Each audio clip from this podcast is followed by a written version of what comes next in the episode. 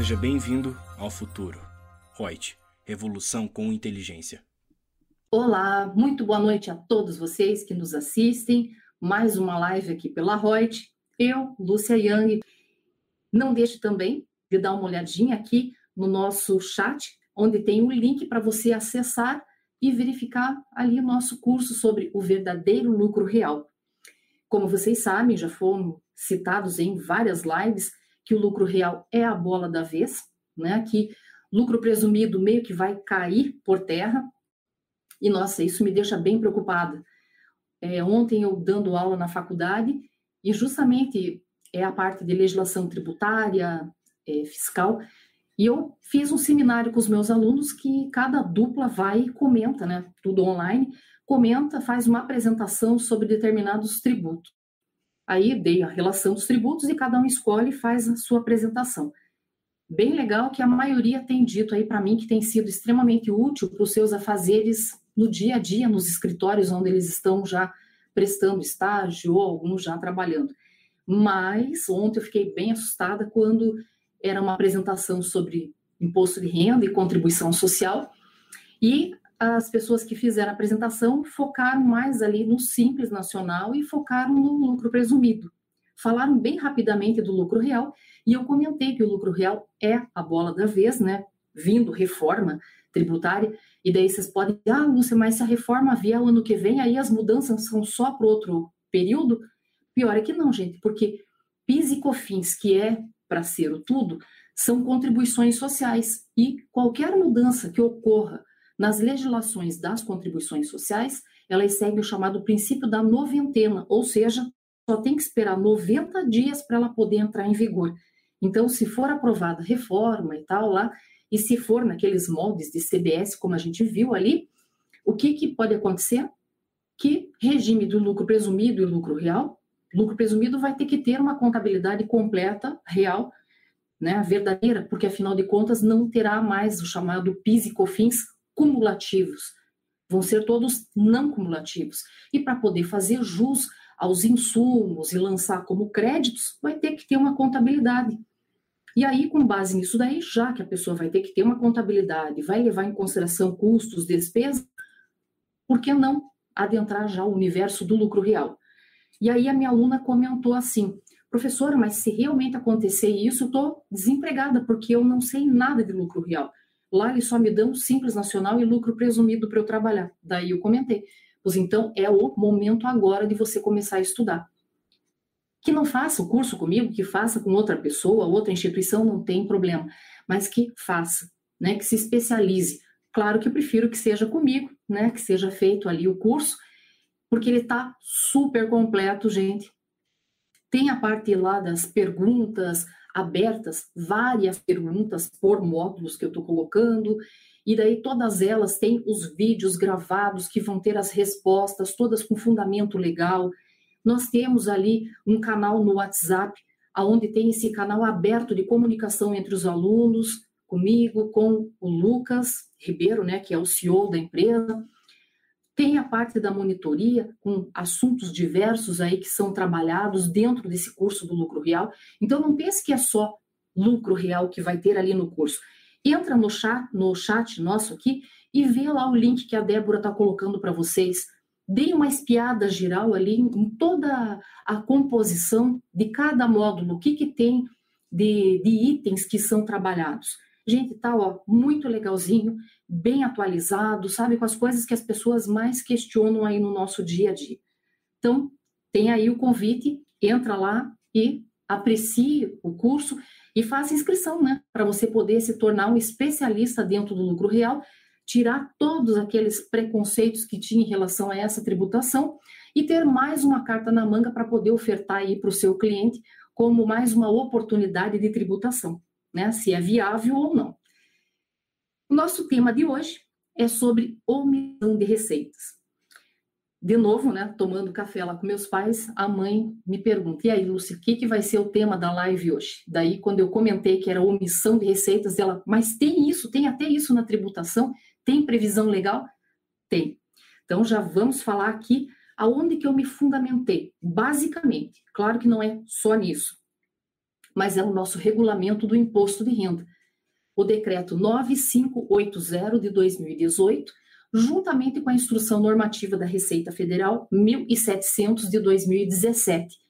Claro que para alguns itens aqui que nós vamos trabalhar, eu falei também sobre parecer normativo, né?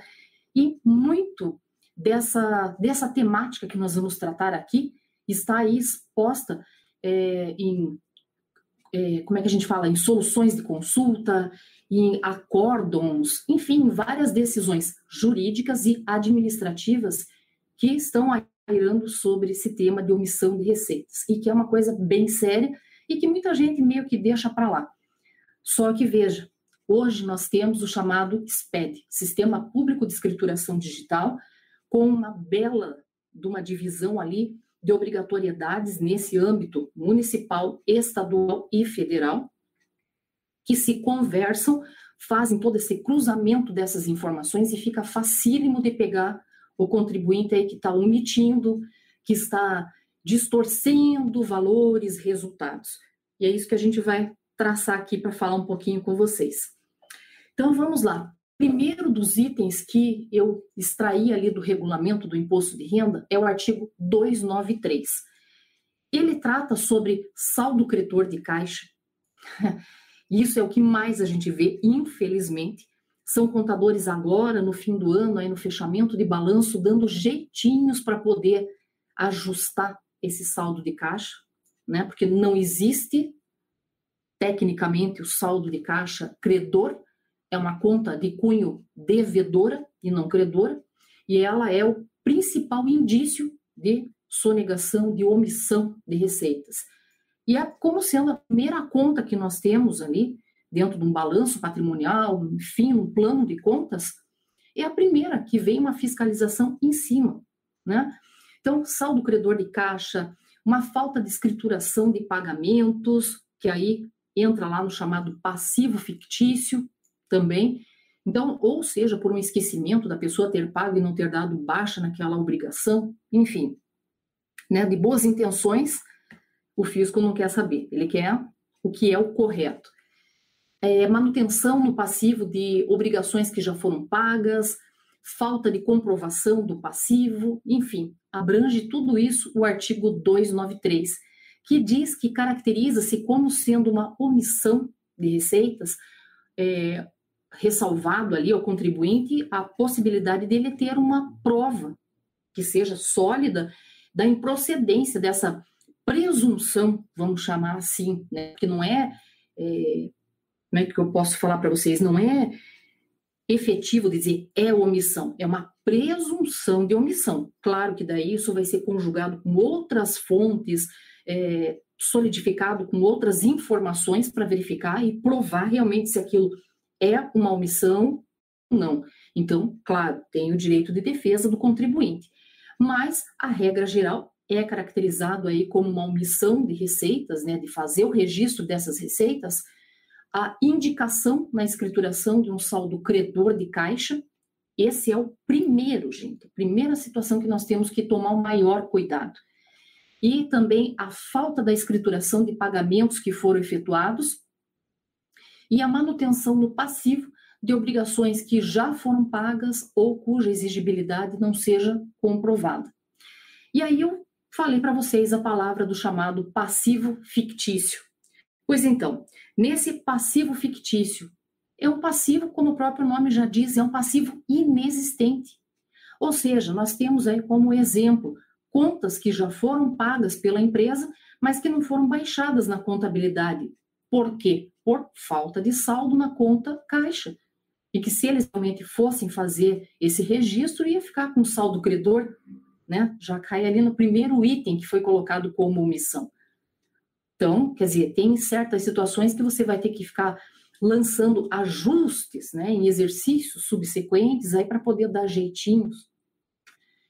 É, então, até o pessoal pergunta sempre assim, Lúcia, mas daí é, ocorrendo esse tipo de situação, qual que seria um procedimento contábil que poderia aí ser efetivado para fins de regularizar, por exemplo, o caso de um bem do ativo imobilizado que a empresa está querendo vender agora, só que eu fui verificar na palada toda lá nos registros, Nunca foi registrado esse bem, não tem documento nem nada, não consta nos registros contábeis, mas está lá efetivamente o bem e está sendo vendido. Eu tenho que apurar um ganho de capital. Como é que eu faço isso?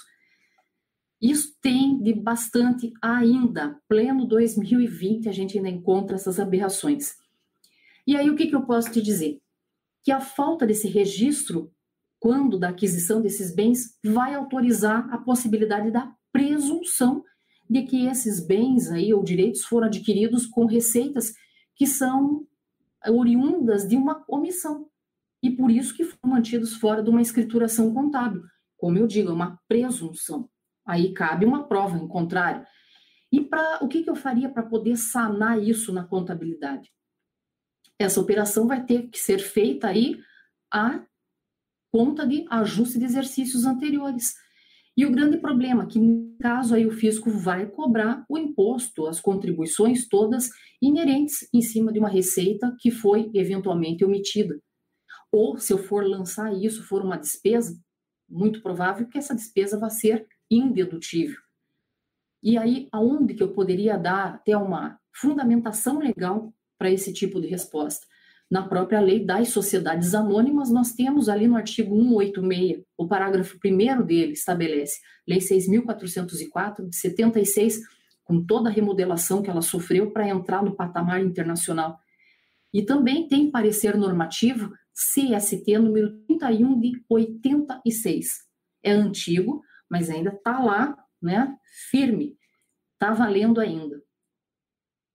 Um outro item também até aí tranquilinho? Maravilha.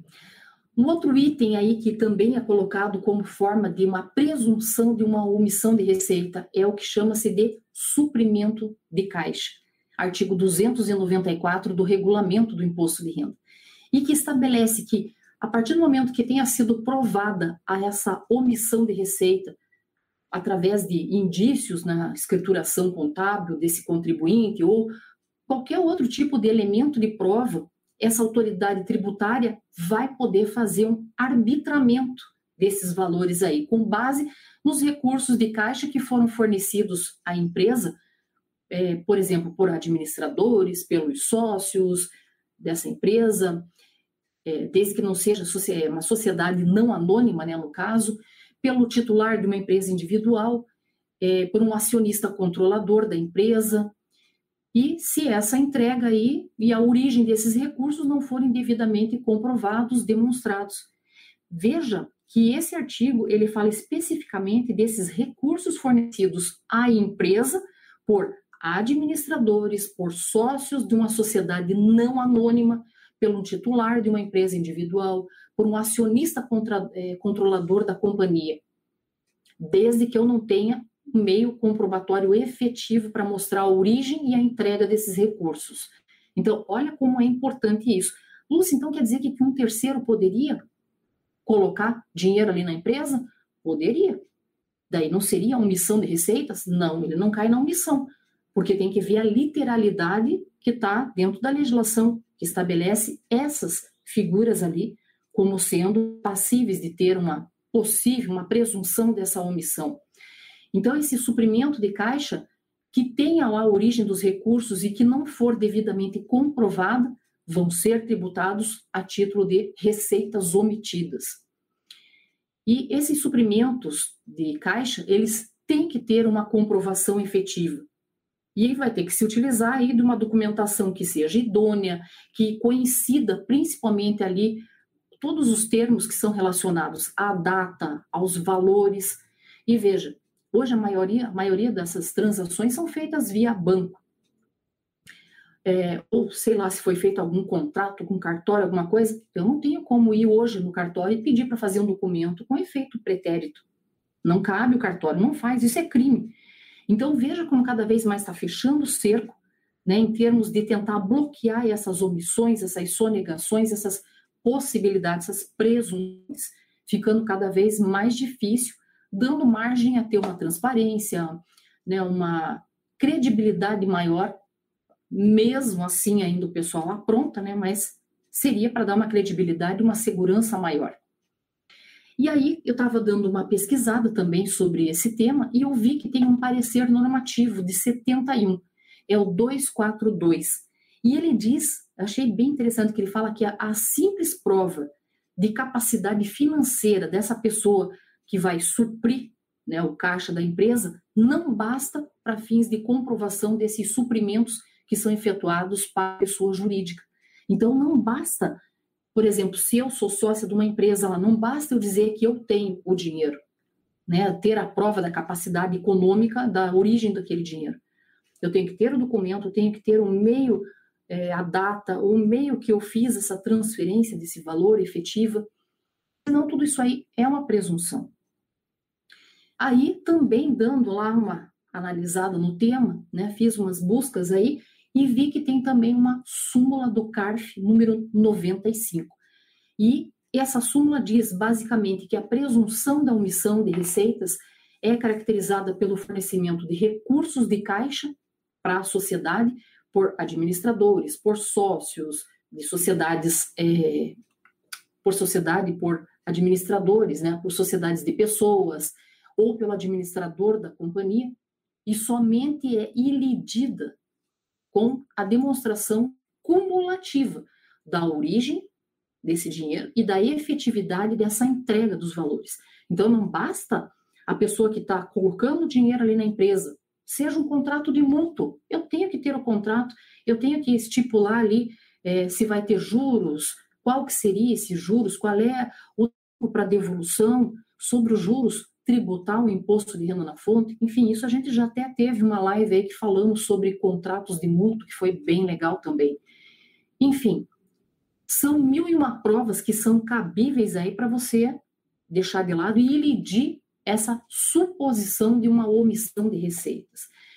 É, bom, também outro formato, uma vez que eu vi também, foi de uma empresa que estava fazendo a título de distribuição de lucros para o sócio, não tinha lucro nenhum, foi só simplesmente para poder dar baixa num caixa que estava altíssimo, que também é muito esquisito você ter caixa alto e dívidas lá no passivo, quer dizer, não se explica isso, né?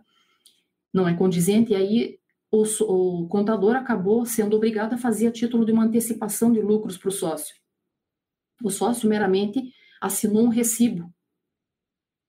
O que, que o fisco disse? Só esse documento aí, hum, hum, isso não me significa absolutamente nada, não, não tem, digamos, uma firmeza nessa prova. Ela não é uma prova robusta. Eu quero um extrato do banco mostrando que no dia tal foi feito a saída do dinheiro da empresa para o sócio, né? ou vice-versa, se for o caso do empréstimo do sócio para a empresa. Enfim, veja que eles cada vez mais eles estão cercando aquela pessoa que tem intenção ou não de lesar o fisco, porque ninguém pode dizer e alegar o desconhecimento da legislação. Ela está aí, né? Basta a gente fazer pesquisas, está cheio de soluções de consulta, tem a norma legal que está no regulamento, tem instrução normativa, cheio de pareceres, enfim, né? Isso não seria uma desculpa, né, para você alegar o desconhecimento.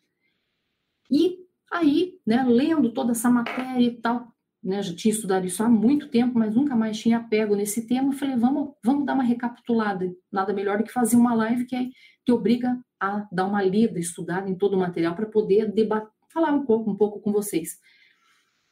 Lendo todo o teor ali que fala no regulamento do imposto de renda, aí eu fui me tocando, fui lendo e aquilo, sabe, quando vai fazendo links com outras coisas, e eu pensei, gente, quando ele fala nessa parte de dinheiro que saiu do sócio e que foi para a empresa, Aí, como eles querem que transite, que eu tenho uma forma né, é, palpável para mostrar que transitou da conta do sócio para a pessoa jurídica, eu pensei, bom, tem declarações que vão mostrar isso. Tem a demonstração lá, o E financeira da Receita Federal, que estipula isso, mas já vamos falar.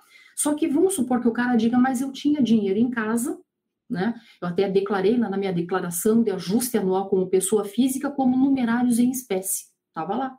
Então eu tinha um fundo reservado lá de dinheiro. A empresa precisou, eu estou tirando de lá e estou injetando aqui na empresa. Só que daí, se ele não transacionou isso via banco, só tirou lá da casa dele, ele tinha um cofre, alguma coisa, enfim, tirou o dinheiro de lá. O que também é muito esquisito você ter dinheiro e em casa não investir, não fazer nada e deixar ele lá desvalorizando. mas tudo bem. É, tirou o dinheiro e colocou na mesa. Lembra-se que tem uma declaraçãozinha chamada DME? Lembra disso aí? Que é a declaração de operações liquidadas em moeda em espécie. E o que, que era isso aí? Isso aí veio bem naquela época que foi o culminante ali de Lava Jato, de andarem com aquelas maletas lá com dinheiro dentro. Justamente aí. Ou seja, criar uma declaração que diz que é obrigatória a forma de uma prestação de informações que são relativas às operações liquidadas em espécie, mas não de qualquer valor. Né? Era relacionado a essa obrigatoriedade quando os valores são iguais ou valores superiores a 30 mil reais. Sinceramente, eu não tenho conhecimento, desde que surgiu isso na legislação, de alguém que tenha entregue essa declaração, porque aí eu tenho que dizer da onde que eu estou tirando esse dinheiro, aonde que ele está indo, enfim, fazer a origem e a aplicação daquele recurso. É contabilidade. Então não tem como fugir. Tributação e contabilidade estão ali, extremamente vinculados um ao outro, né? Quer queira, quer não. Então, tome cuidado, tem mais isso aí que ainda pode ser cobrado e multa porque você não informou e etc, né? E aí até mesmo para o contador, lembra que tem o COAF, que tem determinadas operações que saem meio que do usual da empresa, que o contador é obrigado a informar no COAF, porque também é uma mera presunção, né? Indícios, não é nem que é uma coisa líquida e certa. Então, sabe, tem, já está tudo amarradinho aí, só esperando a pessoa cair na armadilha para eles captarem e dizer, ó, culpado, né? Ter que pagar toda a penalidade inerente em relação a isso. Vamos dar uma olhadinha aqui se a Débora está nos mandando alguma mensaginha. Vamos lá. A Marlene Orsi está dando boa noite. Boa noite, Mar Marlene. Kellison Rodrigues, boa noite. O Kellison está perguntando: rendimento de aplicação não lançada na contabilidade caracteriza omissão de receitas? Aí tem que ver qual é o regime tributário que eu estou. Por exemplo, se eu sou um lucro presumido, esse rendimento de aplicação financeira ele vai entrar como outras receitas para o cálculo do imposto de renda e da contribuição social. Se eu sou um lucro real, ele não entra na estimativa, ele não entra no mês a mês no cálculo do imposto de renda, mas entra para a contribuição social. E aí, como é receita financeira, eu tenho PIS e COFINS na modalidade não cumulativa. E aí tem todas essas, e se eu sou um simples nacional, por exemplo, uma tributação à parte, tributação exclusiva definitiva na fonte. Só que veja, todo esse tipo de rendimento de aplicação vai passar pelo banco. E aí o banco tem o E financeira que vai informar o fisco dependendo aí do determinado valor, seja uma pessoa física, seja pessoa jurídica. Então, sabe, a, toda essa história de omissão de receitas, ele vai se construindo ao longo do tempo e vai somando, somando situaçõezinhas que chega uma hora que se diz, sou culpado, não tem outra forma. Ó, a Indiasmin Lopes Guilherme dando boa noite. É, o Kenison está falando lucro real. Pior ainda, né? Pior ainda porque tem que ter tudo contabilizado. E se é, por exemplo, uma aplicação financeira de renda fixa, o próprio banco já faz a retenção, o recolhimento e já te paga o valor líquido. E dessa, perdão, essas informações não vão em DIRF e tudo? Vai. E aí, para você, é uma receita de aplicação financeira.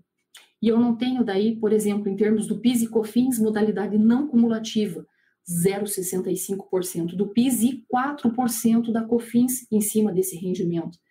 E aí tem o SPED contribuições, que vai essa informação, e por aí vai, né?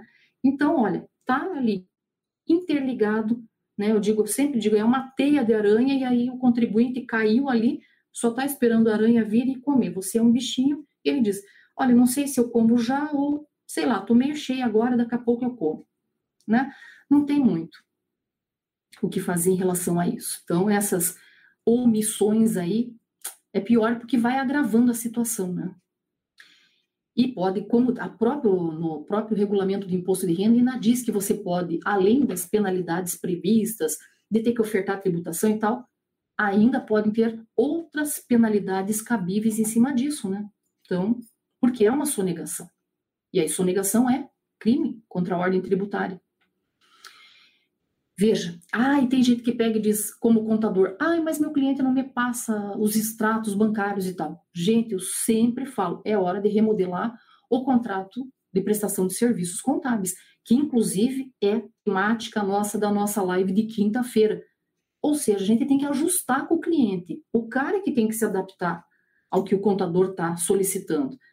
Você não está pedindo para saber da vida do cara, o que, que ele tem, deixa de ter, o que, que ele faz ou não. É porque é extremamente necessário. A responsabilidade é tua como profissional de contabilidade de fazer todos os registros desses fatos contábeis existentes. Né? Sejam eles relevantes ou não, tenho que registrar. Bom, outro critério também é a falta da emissão de nota fiscal ainda rege isso, artigo 295 do Regulamento do Imposto de Renda, e diz que isso é caracterizado como uma omissão de receita ou de rendimentos, incluindo aí os chamados ganhos de capital, que é a falta da emissão do documento fiscal, documento, porque ele pega nota fiscal, recibo ou qualquer outro tipo de documento equivalente no momento dessa efetivação das operações de venda de mercadorias, de produtos, de prestação de serviços, é, nas operações que venham a ser feitas de alienação do ativo imobilizado ou do intangível, de locações de bens, móveis, imóveis, enfim, é, e outras demais transações feitas aí com bens e serviços, ou ainda por cima, não emitiu documento fiscal ou emitiu com valor inferior aquele que foi realmente o efetuado na operação. Então aí cai-se de novo naquela. Quanto que se quer que eu faça aqui o valor da nota? Quer que eu faça um valor diferente, etc? Gente, todas essas jogadinhas que o pessoal tinha lá de antigamente, isso tudo vai caindo por terra. Né? Com todo esse sistema aí que te obriga a andar numa linha reta, foge, né? Todo esse esqueminha antigamente que dava certo, né? E aí tem até mesmo, também pesquisando, eu vi lá que tem um parecer normativo, CST, número 10 de 76, e que diz que perante a nossa legislação do imposto de renda, temos que estabelecer ali como sendo um documento contábil hábil para fins de comprovação de, das operações realizadas pela empresa, todo aquele que tenha uma idoneidade e que essa idoneidade, ou seja, idôneo, seja lícito que ele seja indiscutível. Isso é extremamente subjetivo, né?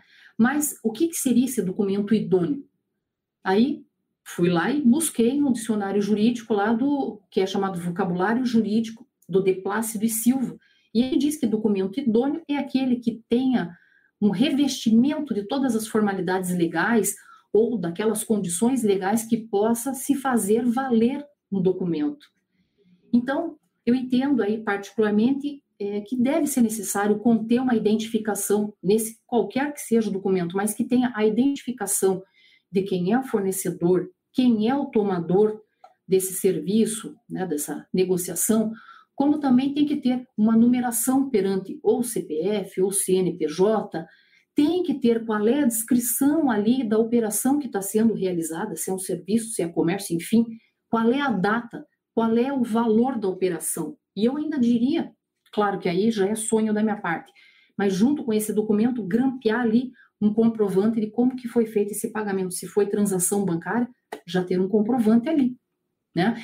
E seria mais sonho ainda se tivesse o contrato dessa prestação de serviços, dessa negociação feita entre as partes para saber toda essa operação, se ela foi realizada a prazo, se foi à vista, se tinha garantia, não tinha, enfim, tudo isso. Porque quanto mais informações eu tenho, muito mais segurança me dá para fazer o registro na contabilidade e que, com base nisso, levar a tributação ou verificar se eu acho algum benefício, algum incentivo dentro da, da legislação fiscal em relação a isso. Mas as pessoas não se dão conta, infelizmente, né? Olha, nós temos aqui também a Ana Carla Popadiuk. Boa noite, Ana. E diz: e mesmo que não seja emitido nota fiscal, o importante é não deixar de oferecer a tributação. Perfeito. Mesmo que não cumpra obrigação acessória, menos pior é não tributar. Eu também, olha, também concordo muito contigo, porque seria, digamos, um erro formal, né, de eu não ter feito a, a nota fiscal mas muito mais grave é eu não fazer a nota e não oferecer a tributação. Então, claro. Ah, e outra, ainda, lembra, é, eu não sei se eu cheguei a comentar com vocês, que eu falo tanto que chega uma hora que eu já nem sei para qual turma que eu andei falando, mas se uma empresa, um CNPJ é declarado inidôneo, ou seja, que ele está com alguma pendência perante CNPJ e etc., e não atendeu. Lembrando que o documento fiscal que ele emitir não tem validade jurídica. Aí você deve pensar, Lúcia, mas pelo amor de Deus, quer dizer, comprei lá do fulano, ou o cara me prestou serviço, eu paguei, etc. e tal. E onde que vai a minha boa fé? Quer dizer, eu vou ter um documento ali que não vale para nada, não vou poder lançar como despesa na minha contabilidade? Aí o regulamento de imposto de renda vai um pouco além e diz, pode, né? Porque senão é uma presunção da tua é, veracidade, né? Da tua boa fé nessa operação aí, nessa parte contratante. Você não vai sair pedindo declaração de, de, que, de que o cara está com tudo em dia, que está tudo certo, né? uma certidão negativa com cada negociação que você vai fazer. Mas vai ter mais trabalho, que você vai ter que provar que realmente o serviço foi prestado, ou a mercadoria foi realmente vendida, que o valor era condizente ao valor de mercado, que foi pago. Então, dá mais trabalho. Quer dizer, o culpado é o outro, mas você é que vai sofrer toda a dor de cabeça para poder provar esse tipo de situação mas concordo muito contigo, sim, Ana, muito. Outro critério também previsto ali no nosso regulamento do imposto de renda é no artigo 296, que fala na possibilidade de um arbitramento da receita quando do indício dessas receitas por de omissão, né? Então, a própria, o próprio artigo 296 diz que verificada essa omissão de receita por meios de indícios que a autoridade tributária pode para fins de determinar a base de cálculo que vai ser sujeita à tributação, seja do imposto de renda, da contribuição social, do PIS, da COFINS, enfim, é, vai tomar por base aí as receitas que são apuradas no procedimento fiscal e que são é, correspondentes a toda uma movimentação diária, né, das vendas ou de uma prestação de serviços e de outras movimentações que a empresa venha a fazer. E aí, para esse fim de arbitramento, são colocadas determinadas circunstâncias, de, por exemplo, é, dentro desse artigo, ele fala que para fins desse arbitramento de receita mínima no mês, tem que ser feita uma identificação por parte da autoridade tributária dos valores que são efetivos das receitas que foram auferidas pelo contribuinte em três dias alternados dentro lá do referido mês e necessariamente ser representativos de variações de funcionamento do estabelecimento ou da atividade que foi desempenhada pela empresa. Então, quer dizer, ele vai tendo um monte de situações, tem, ele estabelece períodos e critérios todos para ser levado em consideração para justificar essa presunção dessa omissão e tentar comprovar efetivamente e poder arbitrar com uma base numa espécie como se fosse uma média, né, em relação a isso. Bom, e Claro, alguma diferença que tenha sido apontado ali vai ser base de cálculo para fins da tributação. E ainda, dentro desse artigo do 296 do regulamento, ainda diz que, por mais que tenha sido feito todo esse arbitramento e tal, todo esse levantamento, isso tudo ainda não dispensa o contribuinte de emitir o documento fiscal e também não libera o cara de fazer toda a escrituração a que ele estiver obrigado perante tanto a legislação comercial quanto a parte fiscal. Quer dizer, então não é, ah, vou ser penalizado porque eu vou ser arbitrado e etc, e daí estou livre. Não, vai ter que emitir o documento, vai ter que fazer os lançamentos todos como é para ser. Porque senão distorce toda a contabilidade, distorce tudo. Lembra-se que nosso, nosso CPC 00, que um dos critérios que é colocado lá é justamente eu fazer a comparação do demonstrativo contábil com o outro, Quer dizer, se desse ano anterior eu tenho tudo distorcido, como é que eu vou comparar esse distorcido com um novo demonstrativo todo certinho? Como é que eu vou explicar? Eu vou ter que jogar tudo como ajuste de exercícios anteriores nesse novo. E aí, claro, eu estou, digamos, entre aspas, salvando contabilmente, tributariamente uma situação, só que eu não estou ferindo o princípio da competência, onde eu tenho que registrar quando ocorreu aquele fato e não de fato, né, não posteriormente, porque isso vai afetar resultados futuros, quer dizer, eu posso ainda ser chamada, né, é, notificada pela Receita Federal por estar descumprindo isso ainda. Então, olha como o negócio vai virando uma bola de neve e se você fere contabilidade, vai afetar a tributação e vice-versa. E às vezes as pessoas chegam e me dizem, Lúcia, mas agora, esse ano é que eu estou vendo que eu fiz uma besteira lá atrás, só que eu quero me apropriar de uma coisa que eu deixei de fazer lá atrás. O que, que eu tenho que fazer? Volta. Volta, arruma tudo como é para ser lá atrás. E o pior, se eu arrumar a contabilidade lá, isso aí, claro, vai afetar a minha escrituração, vai afetar a entrega de todas as declarações acessórias pertinentes, é, vai afetar tributação, muito provavelmente, e aí, com base nisso, vou ter que acertar diferenças, vou chamar a atenção do fisco. Então, né, fez um negócio errado, já tenta consertar o mais breve possível, dentro daquele mesmo período, para evitar qualquer problema futuro aí. Bom, é, a Ana ainda está comentando aqui, falando em arbitramento, como funciona na prática?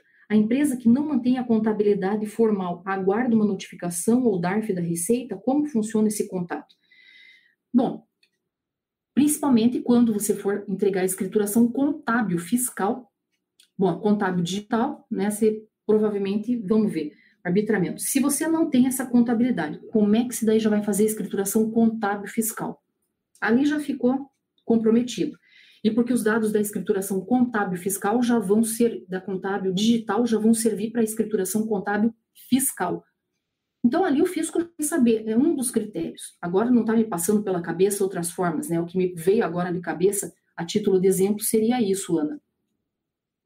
Mas por ali ele já pode chegar, ele vai arbitrar, ele vai ver onde é que está passível dessa omissão, se é em relação a estoque, e daí na escrituração contábil fiscal ele não tem lá, como que foi feita né, a parte, a mensuração, a apuração desses estoques? Foi pela média, papapá. E o pior, falando em estoques, que é um outro item ainda, que a gente já vai falar, não tem escrituração contábil fiscal do ICMS e IPI, em que eu tenho também livro registro de inventário, eu tenho as entradas, eu tenho as saídas, eu tenho a apuração do ICMS, eu tenho a apuração do IPI. Matou. E aí, por exemplo, também se, digamos, eu estou omitindo qualquer coisa em relação ao imobilizado. O imobilizado, o imobilizado não gera crédito tanto para o ICMS, aquele 1,48 avos, e também não pode gerar crédito para o PIS e COFINS, e que pode isso aparecer, digamos, no SPED contribuições, no mínimo. Olha como está tudo ligado, né? É tudo um link. Gente, os caras aí que criaram toda essa sistemática do SPED demoraram né, para fazer tudo isso aí, mas quando fizeram, olha, tem que dar parabéns. É muito bem feito o sistema. Ele só não sai prendendo aí todo mundo porque não tem condições. Né? Porque o que tem de coisa errada, né? o que tem de. Olha, e daí isso tudo é que faz desmerecer a classe contábil, de não valorizarem. Então, quando vem essas legislações todas cruzando esses valores e tal, eu sempre digo, puxa, tomara que a multa seja alta, porque aí obriga a pessoa a fazer o correto. E só a partir do momento que faça tudo correto, acaba aqueles contadores que pegam e dizem: ah, não, vem aqui comigo que eu dou um jeitinho, que cobro mais barato para poder ajustar as coisas ali. Gente, não tem ajuste, é assim a legislação e siga. Não tem que ficar achando subterfúgios aí, ilícitos né, e denegrindo o nome da classe. Então, quer dizer, eu faço, eu valorizo muito as, as ciências que eu estudei. E eu quero que elas sejam enaltecidas cada vez mais. E para isso a gente precisa de profissionais éticos que valorizem muito aquilo que eles estão fazendo, que amem realmente a sua profissão e façam corretamente como estabelece a legislação. Claro, isso não impede de ser usado um planejamento tributário, mas é sempre pautado em situações lícitas. Aí é diferente, aí tudo bem. Aí eu concordo com toda a situação. Mas existe, é, Ana, até o mesmo fato de você mesmo se denunciar para o fisco fazendo um auto-arbitramento.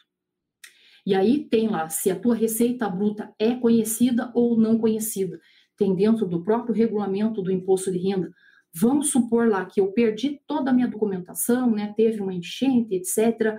Perdi tudo. Eu tenho um laudo. E aí eu tenho que notificar é, junta comercial, dizendo que eu perdi toda a minha escrituração, um backup, coisas que eu tinha, tem um laudo, seja um bombeiro, da polícia, né, enfim, dizendo o que, que aconteceu. Uma calamidade, né, enfim. E com base nisso, eu só não vou ser classificada como é, sonegadora.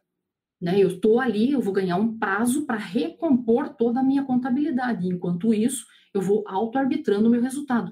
Então, se eu não tenho uma contabilidade, um dos critérios que teria é sobre valor de, do contrato social, do capital social no contrato, sobre valor de aluguel, sobre folha de pagamentos, enfim, tem vários critérios em relação a isso. Aí está tudo no nosso regulamento do imposto de renda. A matéria é show de bola, muito legal para estudar e poder se aprofundar um pouco mais. Eu ainda vou marcar uma live para a gente falar aí só sobre o lucro arbitrado, para a gente poder ter uma ideia. Bom, é, ainda, é, o que mais que teria para a gente falar disso? Hum, o levantamento quantitativo por espécie, ou seja, artigo 298 do regulamento também, em que diz que essa omissão de receitas pode também ser determinada a partir de um levantamento em espécie da quantidade de matéria-prima, de produtos intermediários que são usados no processo produtivo da pessoa jurídica. Isso tudo vai estar aonde? Dentro da contabilidade, né? dentro do nosso livro Registro de Inventário. Isso tudo está onde? Escrituração fiscal digital, lá do IPI, do ICMS. E aí eu também tenho que tomar maior cuidado em relação a quebras, a perdas de estoque, eu tenho que ter documentação, eu tenho que ter uma sustentação disso, eu tenho que saber se, por exemplo, se eu tive uma, uma perda desses estoques, né, ou aconteceu algum sinistro, alguma coisa, eu tive indenização, tem documento da seguradora, tem essa transferência de valores, é, sofreu um roubo, até essa situação aí de ser roubado, for, foi por colaboradores ou não, isso tem tudo indicação e está no nosso curso aí do lucro real, eu falo de todas essas situações. O critério de eu fazer uma subavaliação de estoques para pagar menos tributo e principalmente se eu fizer entre empresas ligadas, coligadas, que eles podem entender como uma distribuição disfarçada de lucros. É, enfim, ou você foge de, um, de, uma caracterização e acaba caindo em outra também ilícita, ou é omissão ou cai lá numa distribuição disfarçada. Matou, né? Não tem muito.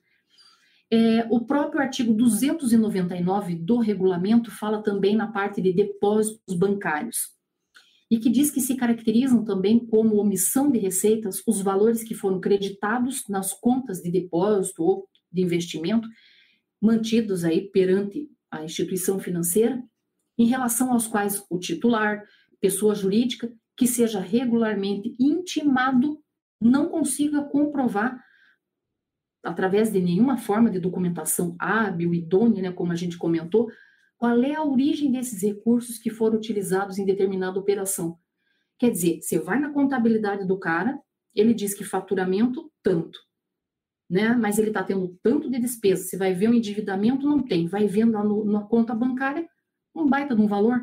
Ué, da onde é que veio esse valor? Foi doação? Foi uma, o resgate de uma aplicação financeira? Enfim, da onde é que está vindo esse dinheiro? E aí esse valor omitido dessas receitas é classificado perante o fisco como auferido ou recebido no mês em que houve aquele crédito perante a instituição financeira. E é claro, esses valores aí vão ser computados na base da tributação, seja do imposto de renda, seja da contribuição social e, claro, né, dependendo da situação, vai ser para PIS e COFINS também. É, então, todos esses valores aí, dessas receitas omitidas, esses créditos, eles são passíveis de passar por uma análise de uma forma individualizada, e ali neles vão ser todos considerados é, perante a transferência que foi feita entre, até mesmo entre outras contas existentes dessa pessoa jurídica, né, para saber é, a origem e aplicação desses valores perante as contas dessa pessoa, a título do quê? E quando for provado que esses valores creditados na conta de depósito, de um investimento, pertencem a um terceiro, é, que fique evidenciada essa interposição de pessoas, né, eles chamam, ao invés de chamar de laranja, eles chamam de interpostas pessoas, para fins de determinação dessa receita, essa pessoa também vai ser responsável por isso. E aí, vendo né, esse artigo aí do nosso regulamento, lá me lembro cara do céu, mas e não tem, para fins desses depósitos bancários, não tem mais um um pega, né, uma ratoeira aí, que é o e-financeira, que foi um dos SPEDs que veio para substituir a chamada DIMOF, que era uma demonstração de informações e movimentações de operações financeiras. E aí, nesse DIMOF, quem que tem que entregar? São as instituições financeiras e equiparadas. E o que, que elas informam? O que, que elas têm que transmitir para a entidade fiscal? Entre outros valores, mas, por exemplo, saldo do último dia útil do ano de qualquer conta de depósito, inclusive de poupança que a empresa tenha, ou pessoa física, porque é tanto de informações da física quanto jurídica. Saldo do último dia do ano de cada aplicação financeira, os rendimentos brutos acumulados anualmente, mês a mês, por aplicações financeiras aí que tenha no decorrer do ano, é, quais foram as aquisições em moeda estrangeira, e aí vem casas de câmbio, né, que pega teu CPF, ou CNPJ, as transferências de moeda e outros valores para o exterior, que dependendo do, do, tipo da transferência que você faça ou que receba, já tem a tributação ali no ato, né? Então, tem outras situações também, mas não é claro também para todo tipo de operação, qualquer movimentação ali no banco e que vai ser informado. Essa informação, ele tem limite de valores também que é estipulado que isso de, dessa informação que os bancos passam para a Receita Federal vai ser informado quando esse montante global movimentado ou o saldo em cada mês, por tipo de operação financeira, for, por exemplo, se for o caso de uma pessoa física, se ele for superior a dois mil reais. E se for o caso de pessoa jurídica, superior a seis mil reais. Seis mil reais, dependendo da pessoa jurídica, não é nada. Quer dizer, então o fisco já está sabendo. Se ele observar que teve algum indício de fraude, sonegação, etc., ele tem direito de pedir para abrir. E daí acabou-se a parte de sigilo bancário. Isso já está chancelado pelo Supremo. Então, é possível. É, aí o cara pensa, ah, mas eu vou usar um cartão de crédito. Tudo bem, mas não existe uma declaração que as administradoras de cartão de crédito têm que informar, que é a Decred? E na dita da DIRF também não vai informação dessas retenções aí? Vai. Quer dizer, então, ó o cruzamento. Outro item ainda também que a gente pode apontar nesse artigo seria é, que eu estava lendo uma matéria hoje que dizia assim sobre sinais exteriores de riqueza, ou seja, a ostentação. O contribuinte que detiver ali a posse ou propriedade de bens de sua natureza, enfim, que venha revelar sinais exteriores de riqueza, ele tem que comprovar qual é a origem daquilo ali e tem que ter a documentação hábil, idônea, né, como a gente já comentou ali, para mostrar os gastos que são realizados com esses a títulos de despesa, com os tributos, com a guarda, com a manutenção, com a conservação e outros gastos que são indispensáveis para a utilização desses bens. Então, por exemplo, ah, o cara ganha um X lá, só que tá, vai ver, o cara tá pagando IPVA de um monte de carro. Da onde dinheiro para aquilo ali? Vai ver na conta de endividamento? Não tem. É financiado o carro? Vai ver, não é. O cara comprou à vista. Da onde? Se ele ganha tanto, ou se ele é sócio de uma empresa e ele tirou lá X e Prolabor, tanto de distribuição de lucros, será que ele podia tirar aquele lucro? A empresa estava adimplente, cumpriu todos os requisitos contábeis, enfim, todas as regrinhas que nós já comentamos também numa live aqui sobre forma de remuneração? Então, com base nisso aí, o tratamento tributário está lá no artigo 300 do regulamento do imposto de renda, que diz que a partir do momento em que for é, verificada a omissão de receita, essa autoridade tributária pode determinar qual é o valor do imposto de renda e o valor do adicional do imposto de renda também, claro que vai ser passivo, e que vão ser lançados de acordo com o regime de tributação que é é, definido né, ali, que está sendo feito, está sendo submetido essa pessoa jurídica, dentro desse período de apuração em que corresponder à omissão. E aí também nós temos no artigo 610 do regulamento, em que ele fala que, a partir do momento em que ele é, confirma essa disposição dada no artigo 300, ele corta e cola e usa a mesma sequência ali no artigo 610 e que diz que, por exemplo, a única coisa que ele coloca mais é um parágrafo único no artigo 600 que diz que no caso dessa pessoa jurídica, se ela tiver atividades mistas, diversificadas, e que não fique possível identificar de qual atividade é que se refere aquela receita omitida, vai ter que ser utilizado ali, adicionado essa omissão de receita e ofertada a tributação, aquele que corresponder ao percentual mais elevado. Então, por exemplo, se eu tenho comércio, a gente usa né, a presunção de 8, e se eu tenho serviço, que seria 32, e eu não consigo definir se essa omissão de receitas veio do comércio ou do serviço, azar. Eu vou ter que lançar como sendo 32%. Por quê? Porque eu, se eu tiver atividade diversificada e não tiver como identificar isso, claro, tem que sair prejudicado. Vamos ver aqui também.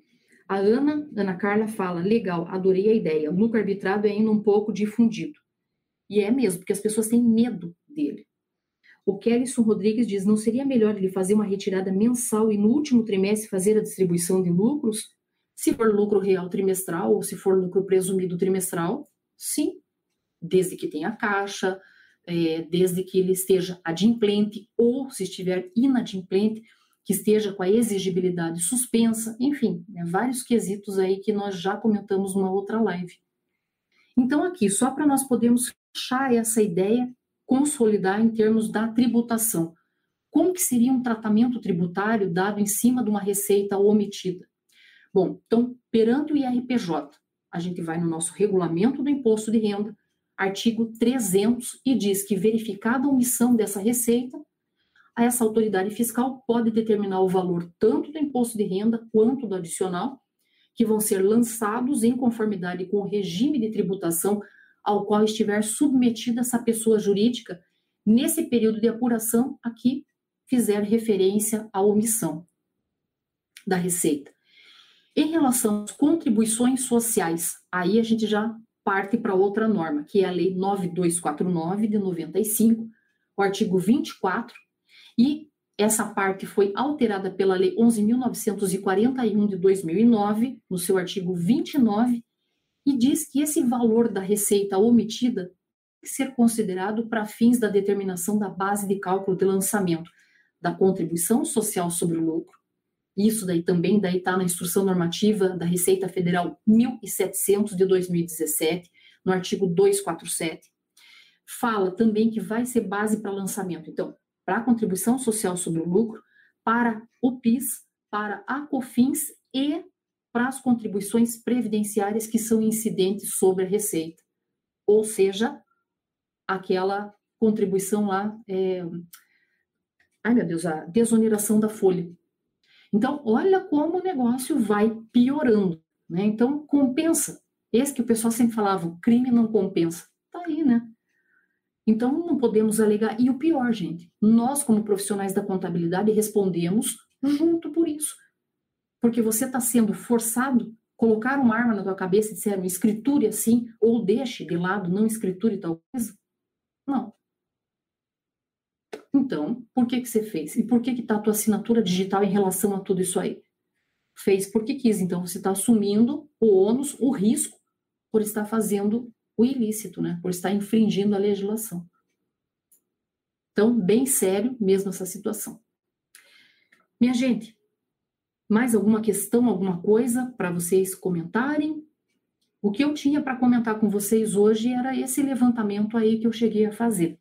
Claro, poderia render muito mais a gente falar lá no lucro arbitrado, mas ia se estender demais aqui no nosso tempo. Ia tomar muito tempo de vocês. Então fica esse assunto aí para uma próxima live para nós falarmos. Estou vendo aqui, não veio mais nenhuma perguntinha, mas deixa eu comentar com vocês. Então não percam, gente. Quinta-feira nós vamos falar sobre é, renovações, alterações a serem feitas no contrato de prestação de serviços contábeis. Justamente porque, como é para vir aí uma reforma administrativa, uma reforma tributária, isso vai interferir muito para a parte dos contadores, então nós já temos que pensar antecipadamente, forma preventiva para não ter problemas. Então vamos falar um pouquinho disso aí na quinta-feira. Lembrando, nas quintas, então às 8 da noite, amanhã tem uma live às 11 horas da manhã, que é da, é, da ITEX, né? É isso? ITEX, da ITEX, que é uma empresa de consultoria que é junto com a Reut, e que vai estar falando aí sobre as news todas jurídicas, tributárias, aí envolvendo as últimas notícias e que interferem muito aí para a tua empresa, a ITEX, o nome da empresa. É, então não perca amanhã de manhã, 11 horas. Amanhã eu não participo, né? Vai ser são outros convidados que tem, mas estou quinta-feira aqui com vocês para falar sobre esse novo contrato aí de prestação de serviços contábeis. Super importante. Joia? Então, fica a dica em relação a isso e também fica a dica em relação ao curso sobre o verdadeiro lucro real. Gostou do nosso podcast? Acesse youtube.com/royts_aí e assista a versão em vídeo. Deixe seu like, compartilhe com seus amigos e se inscreva no nosso canal. E não se esqueça de ativar as notificações para acompanhar nossos conteúdos semanais. Aproveite! Até mais!